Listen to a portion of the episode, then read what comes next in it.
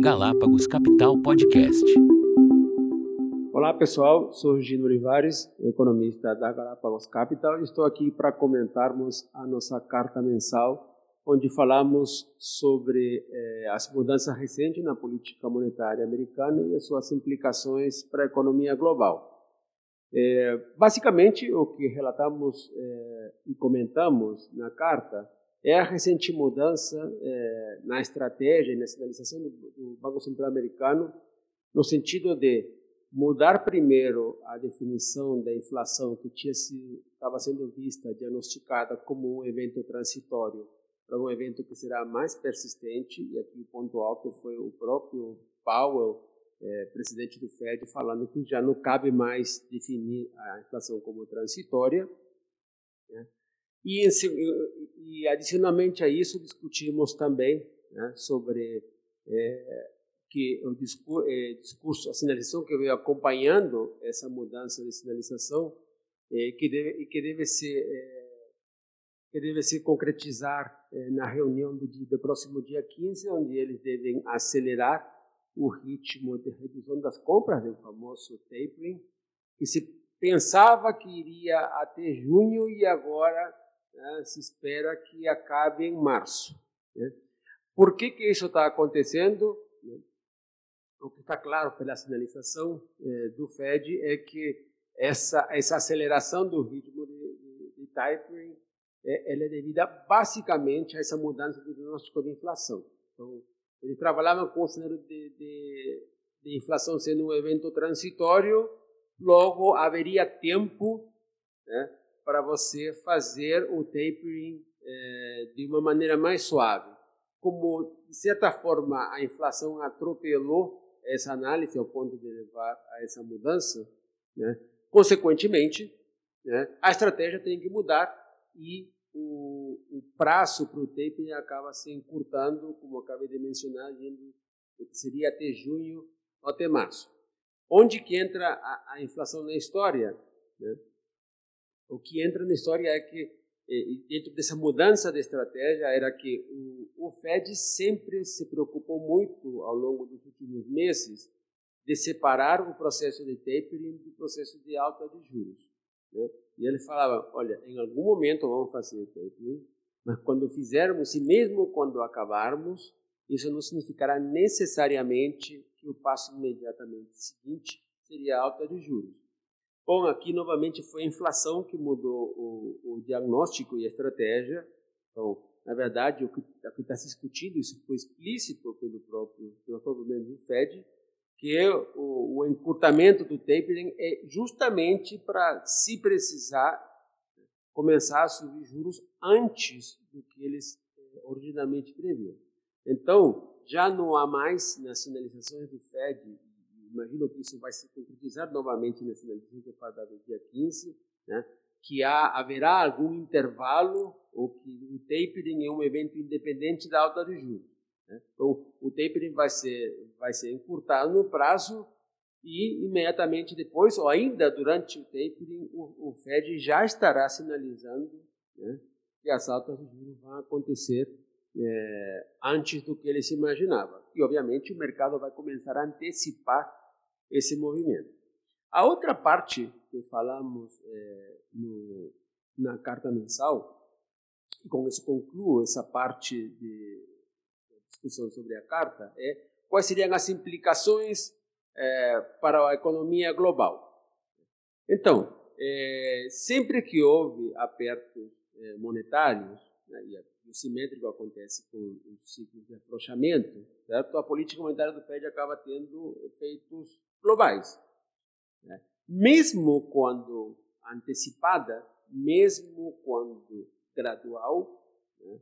o, o aumento de, taxa de juros americana acaba tendo um impacto né, sobre o humor, né, sobre o grau de aversão ao risco dos agentes. Isso se transmite para praticamente todos os ativos é, que são negociados na economia global. E esse, é, a, essa literatura específica a, que trata sobre isso é a que fizemos menção é, na carta, que é dos é, ciclos, ciclos financeiros globais. Né? que, que ela defende? Que há um grande grau de comovimento entre diversos preços de diversos ativos financeiros?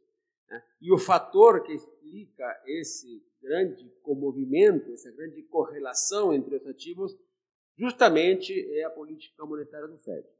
Então, o nosso ponto, é, é, essa provocação que fizemos de alguma forma é, na carta, é que nas situações em que, mesmo que houve uma completa antecipação, uma sinalização muito clara do Fed no sentido de, de, de, que os juros iriam subir, mesmo quando antecipado, esses movimentos tiveram um impacto relevante nos preços dos ativos globais. A maior aversão ao risco, a correção de preços de ativos, a diminuição dos custos de capitais, a depreciação das moedas em relação a, a, a, ao dólar.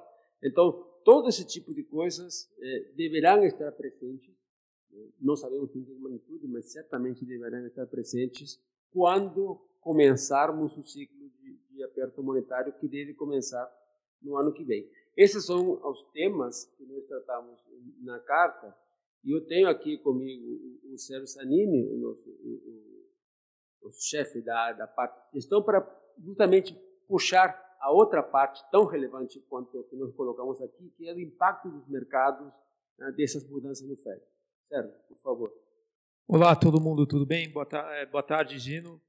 É, bom, como você bem disse, né, a gente está iniciando um processo aí de, de redução de liquidez global, né, com o principal banqueiro central, o americano, é, primeiro diminuindo né, a quantidade de compras de títulos que eles fazem todo mês, é, e posteriormente se, se é, mostrando favorável e intencionado em começar a subir juros. Né? Então, isso daí normalmente é um processo que, que acaba é, assim, normalmente tendo um efeito de fortalecimento de dólar, de um pouco de aversão a risco, é, e naturalmente, é, num ambiente onde é, a economia americana ainda segue muito forte e a inflação americana né, rodando a níveis muito altos, né, expectativa de inflação nos Estados Unidos também para horizontes mais longos, como 5 anos, 10 anos, acima é, da meta do, do Banco Central.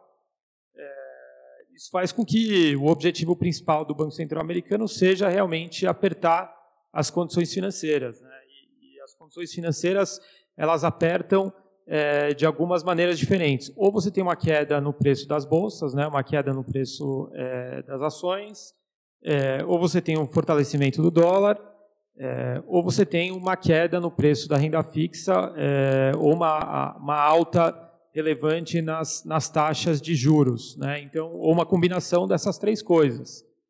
É, então, à medida que o Banco Central americano ele vai é, progredindo nesse processo de, de remoção de liquidez é, e aperto monetário de fato, né, é importante a gente lembrar qual o propósito desse movimento né, que é desacelerar a economia americana e fazer com que a inflação volte a convergir para algo próximo de 2%, que é a meta do BC americano.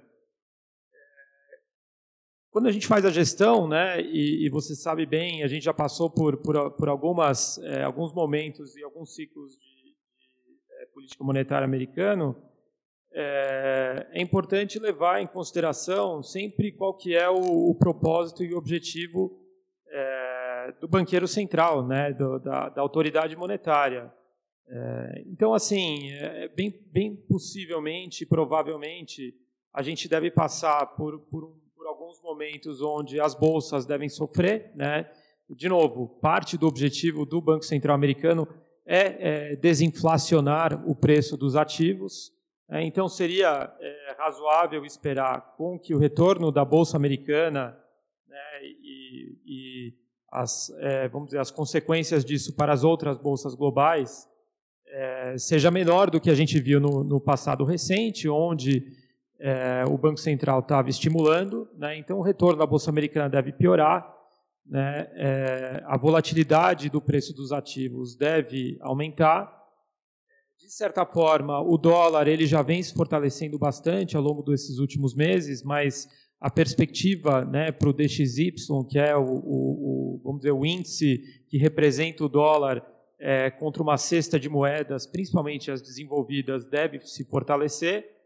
É, e o mais importante de tudo isso é que a gente tem que esperar com que a taxa de juro real americana suba também. Né? Esse é o propósito principal. Né? Isso é o que determina a abundância de liquidez no sistema e, efetivamente, é, se a economia é, ela vai seguir acelerando ou se ela vai desacelerar. Quando eu olho hoje para a curva de juros americana, né, e eu vejo a parte é, intermediária, vai 5 anos a 10 anos, precificando algo, né, uma taxa nominal aí aproximadamente de 1,40%, 1,50%, né, é, e a gente olha para as expectativas do mercado de inflação americana, chamado break-even inflation, rodando é, acima de 2,5%, né, na média para os próximos anos, é, me parece que essa taxa nominal é, de 10 anos, aí, próximo de 1,5, está muito baixa. Né? Então, é, a gente, em termos de posicionamento, a gente procura essas assimetrias, levando em consideração né, é, os objetivos dos banqueiros centrais, e daqui a pouco nós vamos falar um pouquinho sobre o Brasil e o Copom. É, então, a gente, a, a, gente fica menos otimista com as bolsas, né, e a gente fica é, mais pessimista com a renda fixa lá fora, e a gente acha ainda que existe uma simetria razoável né, na curva de juros americana é, para essa para com que essa taxa nominal reflita né, um, um juro real muito mais próximo é, de zero. Né? Hoje ele está por volta de menos um, menos um e meio.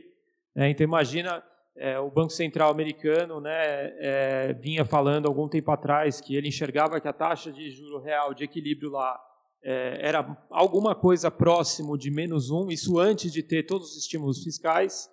Né, é, é bem provável que a taxa de juro real de equilíbrio esteja muito mais próxima de zero agora. É, então ele precisa ir acima, de, acima do neutro, né, ele precisa ir acima do zero né? Então, se o zero, né, hoje, com uma inflação, vai é, uma expectativa de inflação de 2,5, é, seria um Fed Funds de 2,5, né, nós estamos falando aí é, de alguns anos, né, é, dois, três anos de altas de juros, dependendo da velocidade que eles vão fazer esse movimento. É um processo complicado para o mercado, é, ele gera, é, de tempos em tempos, uma certa instabilidade, é, mas é, a gente está se posicionando para isso e a gente acha que existem muitas oportunidades, é, principalmente em alguns países onde os bancos centrais é, começaram a subir juros muito mais cedo. Né? E, Gino, aproveitando esse gancho, é, queria te perguntar o que, que você achou da decisão do Copom ontem, do Banco Central, né? e qual que é a sua perspectiva aí para esse caminho de política monetária? Né? Qual que é o objetivo do Banco Central brasileiro agora, né, trazendo, trazendo essa discussão aqui pro, pro, pra, mais para perto de casa. É, bom, é, para começar, logo de cara, me, me parece é, que, a, decisão da, do Copom de ontem foi a decisão correta, e eu vou tentar explicar rapidamente por quê. Né? É, parece assim, mesmo o adiantado do, do, do, ciclo da Petro, que começou em março com 2%, já estamos em 9,25%, não? e ainda se espera algumas altas adicionais. O que vimos, talvez, nos últimos meses, né, foi o, pior momento dessa, dessa situação. Vimos atividade é, se retraindo né, na margem, estão aí os dados da produção industrial e do varejo que testemunham isso. E, por outro lado, é, números de inflação mês a mês superando as expectativas que já eram elevadas. Isso levou a uma situação em que é, houve uma discussão é, no mercado entre analistas dizendo poxa, mas não será na hora de, de, de ter que baixar um pouco a guarda em termos de juros é, para tentar ajudar um pouco a atividade, esse é uma, essa é uma, ao nosso entender, um falso dilema. É, por quê? Vou tentar explicar isso rapidamente. Pensem que as duas, as duas variáveis que o Banco Central olha é inflação e atividade. Né? Se inflação e atividade estão baixas, não tem nenhuma discussão, o instrumento da política monetária deveria ser uma, é, utilizado para estimular a economia, e, ao mesmo tempo não, não teria não teria efeito colateral perverso sobre a inflação. Se a atividade, se a atividade e a inflação tivessem é, um ritmo acima, ele teria que apertar a política monetária. Se a inflação fosse baixa e a atividade fosse alta, né, seria o melhor dos mundos, não teria nada a ser feito. A situação que é onde aparece o dilema é quando a inflação está alta e a atividade está fraca, que era mais ou menos o que estávamos vendo agora. Né? Aí você vê, se você olha individualmente, você diz, se olhar para a inflação, eu deveria subir os juros, mas se olhar para a atividade, eu deveria baixar os juros. Né? E aí aparece o dilema. Eu me refiro a isso como um falso dilema porque é o seguinte, e isso observamos aqui. Os indicadores de atividade mais recentes mostraram que um dos vilões certo, que explicavam esse pobre desempenho da economia brasileira era justamente a inflação. Então, se você entende que é a inflação alta né, que gerou essa fraqueza da atividade, né, então o dilema desaparece, porque aí a questão é o seguinte: para resolver o problema da atividade, precisamos primeiramente endereçar a questão da inflação. Eu acho que essa é, a, é, a, é uma forma, ao meu ver, correta de entender o que o cupom fez. Certo? É, aparentemente há uma preocupação menor com a atividade, mas eu digo que isso é aparentemente porque a decisão de não punir em demasia a atividade está dada na hora de que ele decide alongar o horizonte de convergência. O recado mais duro em termos de inflação, como tem sido, tem sido destaque nos jornalistas, na imprensa, de ontem para hoje, né, é necessário porque você precisa certo, né, dar é, é, um, um, forte, é, um forte sinal de que você está firmemente comprometido com a inflação. Né? Então, eu diria assim, se não, não dá para cantar vitória ainda, mas estamos cada vez mais perto é, de cantar essa vitória, mas tudo depende da persistência do Copom de sinalizar esse compromisso com a convergência. Quanto maior for o, a percepção do grau de comprometimento dele com, com, com o controle da inflação, mais rapidamente as expectativas serão revistas para baixo Consequentemente, mais rapidamente, a inflação corrente começará a dar sinais de inflexão, né? e aí talvez em alguns meses teremos algum espaço para afrouxar a política monetária, mas nesse momento não vemos espaço para isso. A pergunta final é se até onde pode ir né, o aperto monetário. Né? Então, para nós é, é relativamente clara. Certo? Já se avançou bastante. O Copom já sinalizou que a esses 9,25 se deve adicionar mais 150 bases em fevereiro.